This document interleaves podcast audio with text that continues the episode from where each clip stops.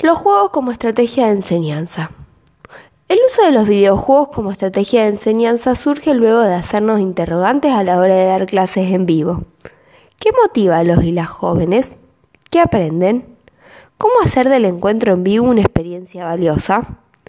El juego como estrategia de enseñanza no solo permite evaluar, sino abrir nuevas preguntas, presentar problemáticas y hacer visibles diferentes recorridos posibles.